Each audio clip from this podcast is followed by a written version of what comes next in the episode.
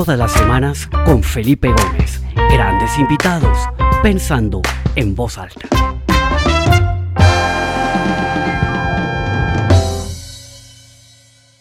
Good afternoon, everybody. How are you? This is uh, Felipe Gomez with another episode of Pensando en Voz Alta or Thinking Out Loud. This time I'm going to be um, uh, doing the interview in English since my very special guest is uh, nothing less than the great Tal Ben Shahar, one of the leading authorities and thought leaders uh, in happiness and the science of happiness. And he's joining us from uh, New Jersey. So, um, without further ado, uh, I would like to uh, give a warm welcome to Tal Ben Shahar. Tal, welcome to Pensando en Voz Alta or Thinking Out Loud. It's a pleasure to have you here today. Great to be here, Felipe. Thank you for having me on your show. Thank you, Tal. Well, Tal, um, I think you don't need much of an introduction. Um, most of the people that are here connected know your work, know what you're doing.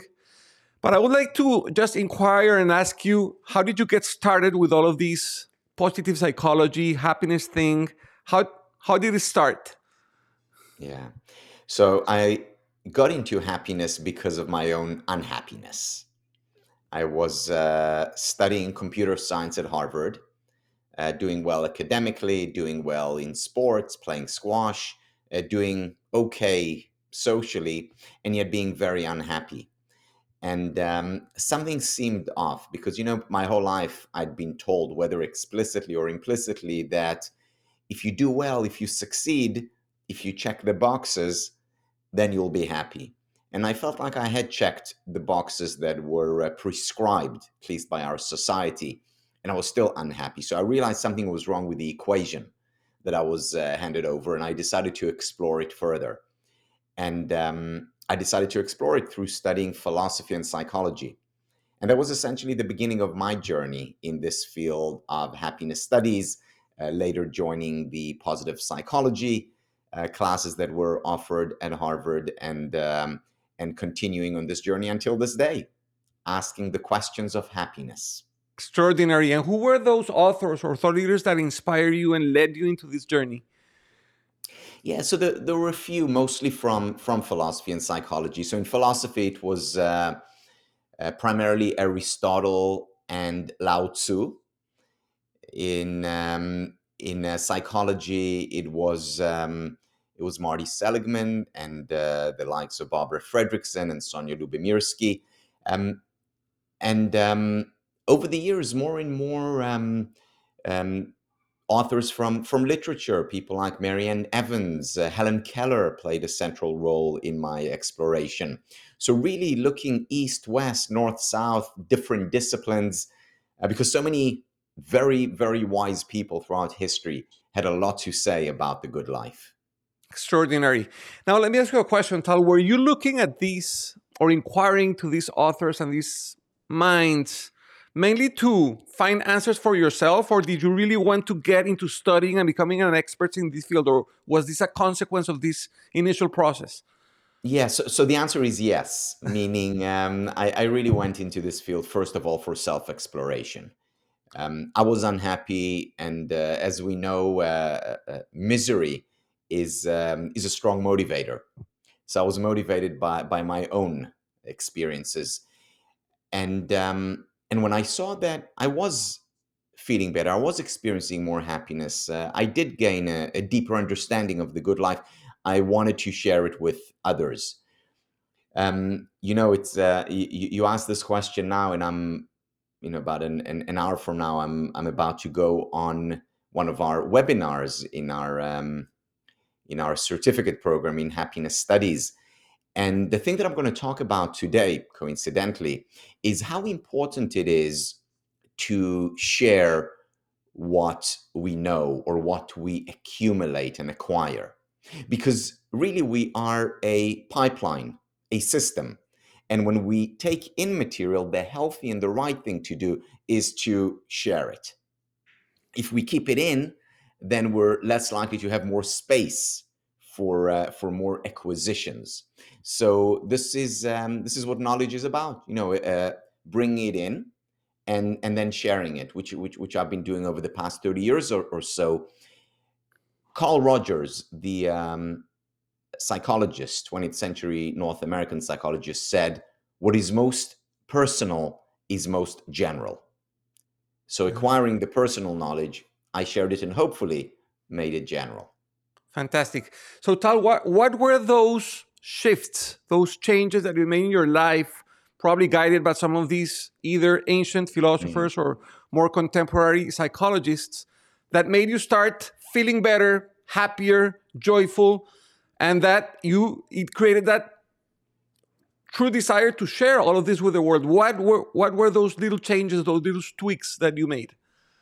Yeah, so you know, th- there were a few, but I think the first two has had to do with uh, myths or illusions around happiness.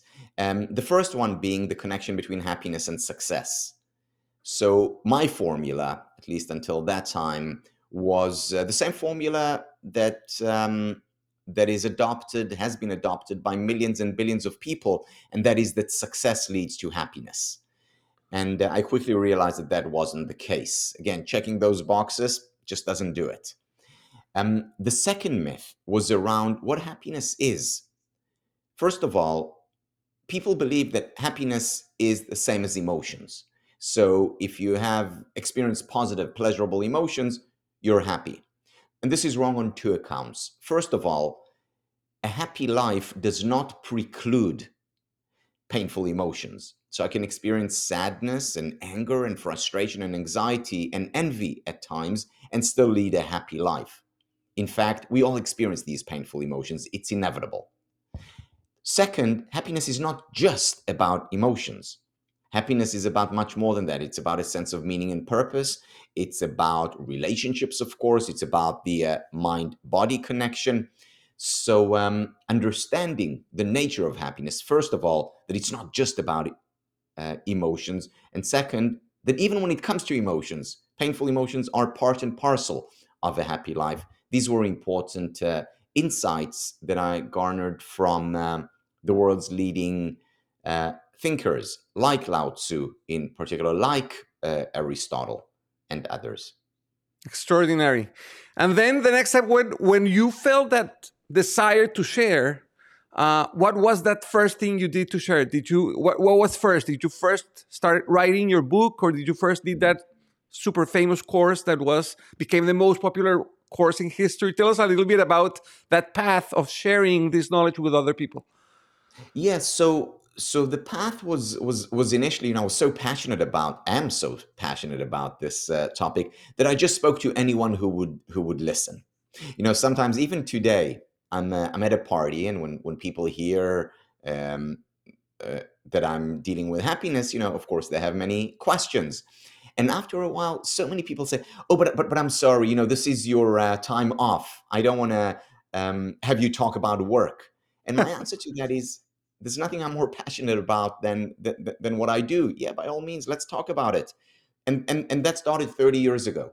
So I started talking about it, sharing what I'd um, learned from the likes of Aristotle or or or Seligman. And as I mentioned earlier, once you share, you also open yourself up to to more to more ideas. Then it started becoming more formal. So I um, I offered workshops. I was I was working in a in a shipping company, and um, working there, what I did was uh, I offered the CEO. I said to him, "Can I can I teach a workshop on well being?" And he said, "Sure." So I started doing that, and um, and and I did that for a, for a few years in that company, and you know gained experience. and later on, became a teaching assistant, a teaching fellow to Philip Stone, who was the first professor to bring positive psychology to Harvard, and I was his teaching assistant for six years, his apprentice.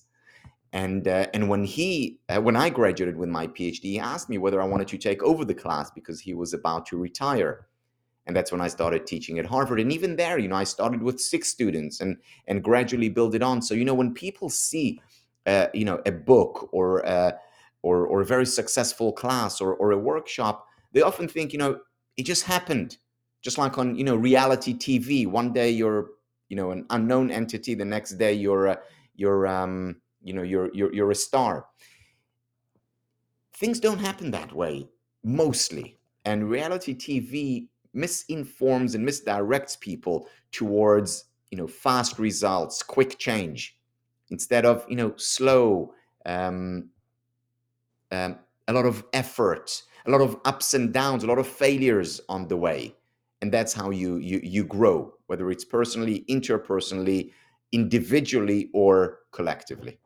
Extraordinary. So Tal, one of the things that really struck me when I get, when I got to New your work, and probably that was I don't know, let's say maybe 2006 or seven, was the simplicity of the ideas. You know, um, and I think that's that's really like a wow factor that you just start either reading your books or your articles or listening to your to your ideas, and these are very basic. You could tell very common sense ideas, but many people miss them.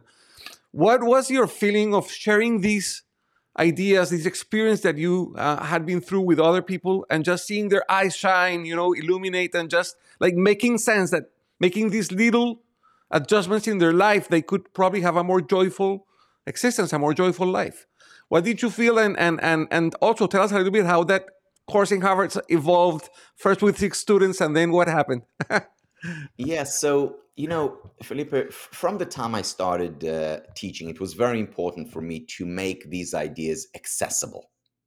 So there's some great, great research in the field of psychology. There's some, you know, great philosophical uh, treatises um, from from around the world, but a lot of it is not accessible to most people. You know, unless you're an academic studying philosophy full time or psychology full time, you don't really understand or have access to these uh, to these important teachings, to these important uh, texts and documents.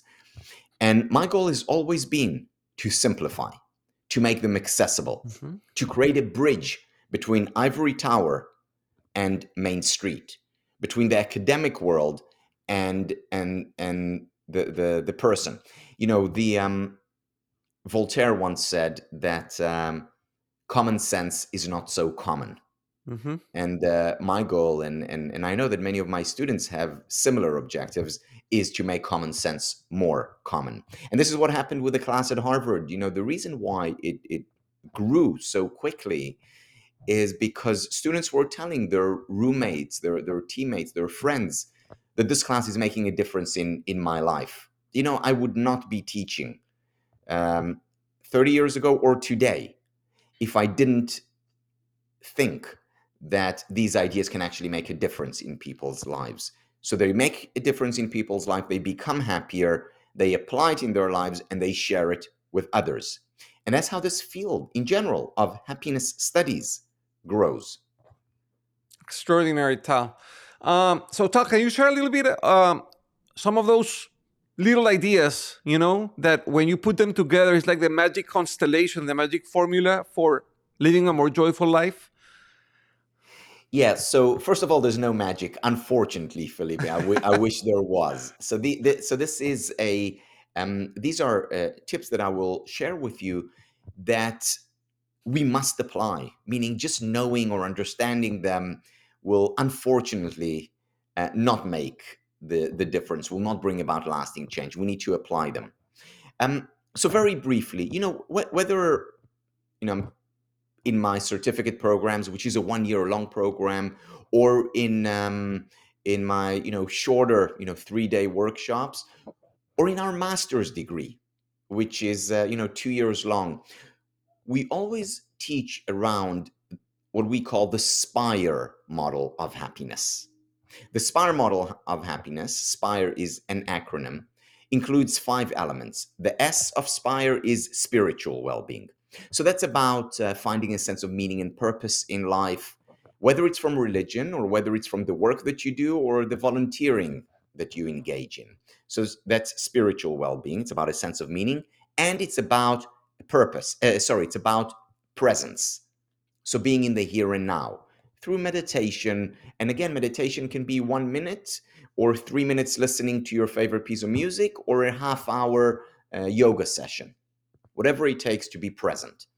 Um, then the P of Spire is physical well-being. That's about physical exercise. So very important to to move, whether it's uh, in in the gym, whether it's walking, whether it's dancing, playing football, whatever it is.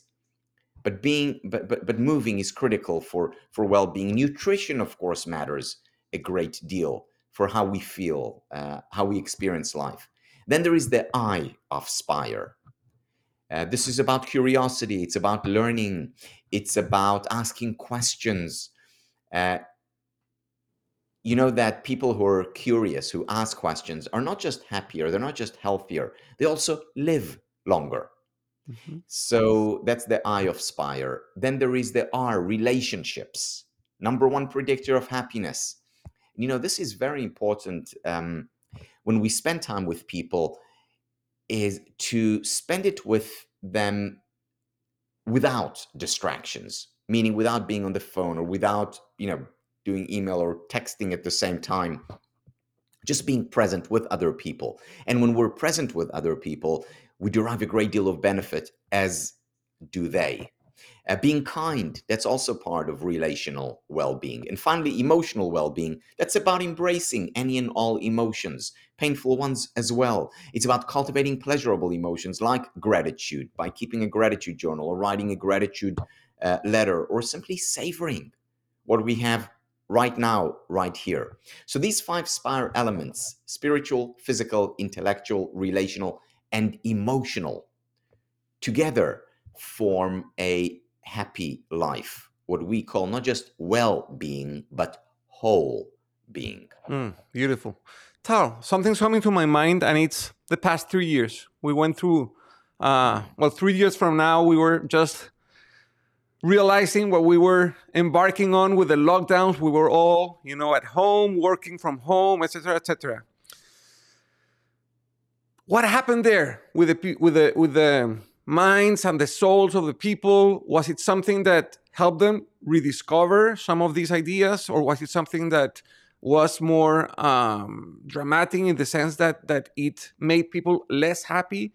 Mm. What have you heard? What have you talked with other people that they went through through the pandemic and and what's the aftermath of these three years of being with such a different routine such a different rhythm in life yeah felipe the, look the, the the world went through a trauma no no question about it uh, on a collective level so yeah there are some people who thrived and flourished during covid um, who became much closer to their loved ones who began to appreciate life so much more yeah there are many such um, stories. But overall, on average, and there is research on it, of course, happiness levels went down drastically, anxiety levels went up radically. And um, the question is, what do we do with it? And the answer lies to a great extent in a, in, in a concept that uh, I've become very fond of over the past uh, three years, introduced by Nassim Taleb, Nassim Taleb, originally from Lebanon, now a professor at New York University, talks about anti fragility. What's anti fragility? Well, it's the opposite of fragility. Instead of breaking down, it's about building up. So, if we talk about resilience as bouncing back from hardship, which is important, anti fragility is bouncing back higher as a result of hardship. And this is what we're looking for today. How can we bounce not just back, but how can we bounce back higher from what we collectively went through as a society? And the answer to it lies very much in um, similar elements to the spire elements. If we cultivate deep, intimate relationships, we grow from hardship. If we exercise physically, we don't just become physically tougher, we also become psychologically, mentally tougher. If um, we practice meditation that can help us become happier and more anti-fragile which is why that all these elements within the field of happiness studies are even more important today than they were in the past you know mm-hmm. pre-pandemic extraordinary mm, tal you're seeing all of these very um I don't know, it's probably a consequence of the pandemic, but the great resignation, the quiet quitting, all of this stuff, you know, people just, the pandemic ended, they didn't want to go back to the same way they were living their lives before. From your studies and your what, what what you're doing academically and around the world speaking, do you see that people are really wanting to shift to change to a more I don't know what the right word is, but a more joyful, a more you know mm-hmm. probably uh, smart way of living that will allow them to better balance their lives with their families, uh, being more present, having more time to be curious, to exercise, to learn, not necessarily the routine of being from 8 to 5 at work and then traffic and coming back. Has there been any studies on the on the real, you know, anthropological changes in society after the pandemic? What can you share with us about it? Yeah, Felipe, absolutely. You know, I said earlier that what is most personal is uh, is also most general, as um, Carl Rogers pointed out. Well, you know, my personal story is not unique. Um, it's um, there's a very general principle here, and that is that misery or unhappiness is a strong motivator. And when people went through, and some are still going through, such a difficult time as a result of uh, of COVID, as a result of lockdown, as a result of a, a breakdown of some of our most fundamental and basic um, ways of living, then they start asking questions, and that motivates them, just as he did me, to bring about change. Now, that change often uh, manifests itself in, um, well, I need a, a new place uh, to work. I'm, i want to spend my waking hours uh, in, a, in a different manner.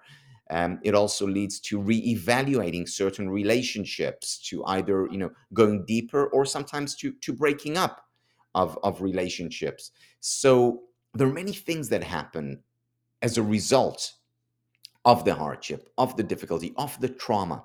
You know, one of my uh, uh, teachers in uh, when I was a student, uh, Richard Hackman, would always talk about organizational change, and he says change is is hard. Um, it doesn't happen often, but it does happen when all the balls are up in the air, mm-hmm. meaning when there is chaos. Well, we went through a very, to a great extent, still are going through a very chaotic uh, period. And this is the perfect time to bring about change. Now, the only question is what kind of change? And the reason why it's important to study the good life, well being, happiness, is so that we can bring about positive change in our lives, so that we're not just passive um, uh, recipients um, or, or passive victims, even of the change, but rather we're active agents in our own change process in the, and in the change process of others.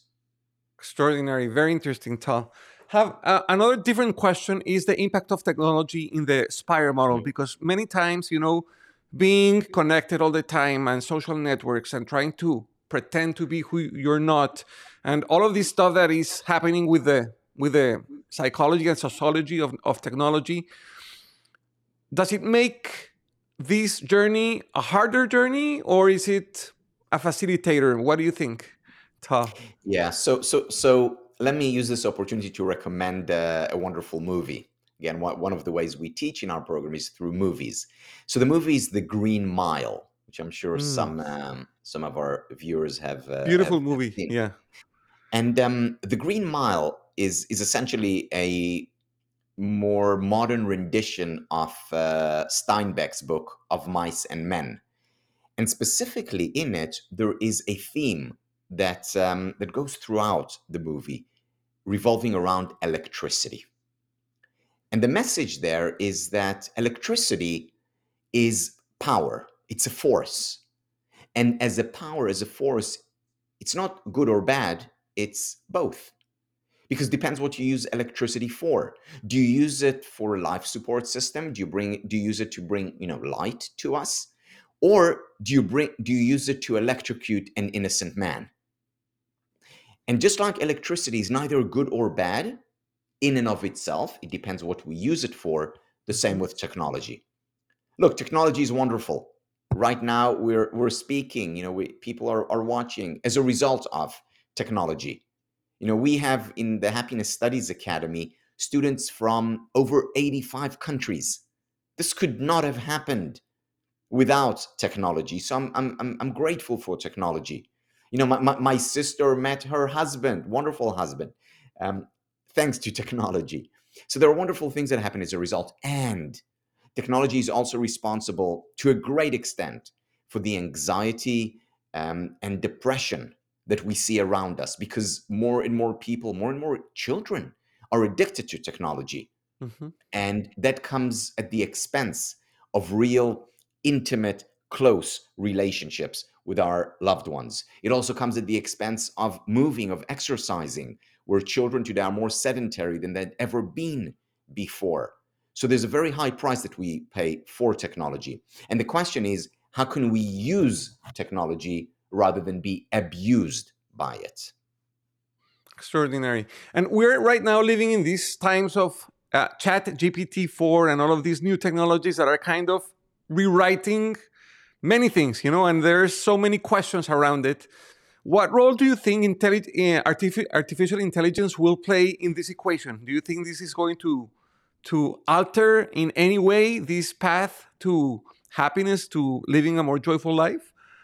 Oh, there's no question that it's going to alter it in a radical way. You know, I was uh, I was speaking with my children about this the other day, and I said to them, right now, you're living um, through a revolution which is as significant, as huge as the Industrial Revolution. Mm-hmm.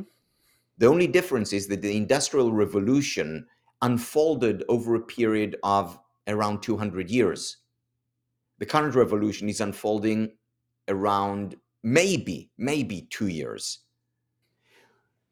which is problematic because with the Industrial Revolution, we had time to adjust. Yeah, it came on, it made a big difference, and there were growing pains, but still, we had some time to adjust, you know, from, you know, 1770 when you know the steam engine was uh, invented you know all the way to the you know late 20th century um, but this revolution we don't have time to adjust.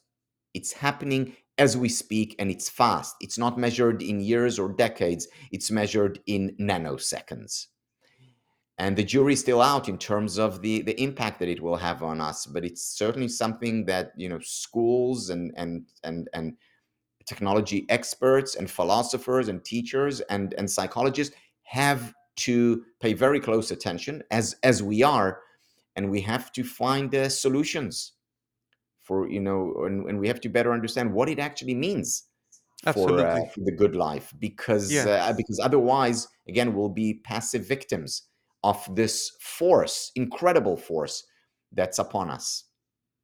Wow. Exciting times. It's uh, you know it's exciting and scary. Exactly they, they, exactly you know, they're emo- a paradox you know, fear and excitement are emotional cousins absolutely um, well tal time flies here and i want to be very respectful of your time and of the time of the people that are here listening to us but i would like just to ask you one last question and it's regarding the work you've been doing the past i don't know probably a couple of years on putting together these masters in happiness uh, you are about to launch or you just launched uh, this program. Tell us a little bit about it. I think it's a wonderful experience. How can people know more about it? If someone is interested in joining or inquiring about it, tell us a little bit how to do it and what's it all about. Yeah, so so you know this is um, needless to say a project that I'm extremely uh, excited about. That's how I'm spending most of my time now. Uh, we launched the world's first master's degree in happiness studies in October of 2023. Um, there is a, a, new cohort starting in uh, uh, August, sorry, October of 2022. And there's a new cohort starting in uh, August of 2023. So in a, in a few months. And uh, again, we have students from all over the world. And the purpose of this master's degree is to educate leaders in the field of happiness, leaders who will be able to lead themselves to a higher plane, higher levels of well being, and leaders who will be able to spread happiness among others, whether it's in the workplace, whether it's with their coachee or their families or their schools, in the community at large. Where is this um, program taking place? Is it a virtual program or is it an in person program? Uh, so, with so what university? Program, yeah. yeah. you know, Felipe, it's it's it's it's a good question. When when we launched it, we really debated whether to create it as a online or a offline or maybe a hybrid program. And there are, of course, advantages and disadvantages to, um, to all of these options. We decided to do it online, 100% online. And right now, um, that's, that's how we can have students from so many countries. At the same time, what we also have are in person retreats. You don't have Mm. to join them, you don't have to be part of them in order to graduate. But we have these retreats in, in different places around the world, and our students, whether it's of the certificate program or the master's program, come to these retreats, and we spend you know a few days together, capitalizing, uh, benefiting from the impact of in-person interactions. You know, playing in the same sandbox together. Mhm. Um, and, and this is how we're able to gain the benefits of in person as well as the benefits of technology of an Beautiful. online program. Yeah, that's that's using technology in a wise way. well, Tal, first of all, thank you for your for your time, for your generosity. I was dreaming of doing this, of having this conversation for for for um, a long time. So this is like a dream come true. I'm really grateful for for your generosity and your time. Uh, time flew. I think we could probably stay here another two or three hours speaking uh, very happily, but I know that you have something else to do in a few minutes. So I just wanted to thank you and thank all the people that have been listening to us today. I'm going to be posting this session on my um, website, uh, www.pensandoenvozalta.com. And also, we'll be publishing the audio version as a podcast in, in the different podcast platforms. So, uh, thank you. Uh, I'll see you next week at the same time with another great guest. And Tal, I'll just uh, uh, let you close and, and say goodbye to all the people that are here connected. And once again, thanks for your time and your generosity.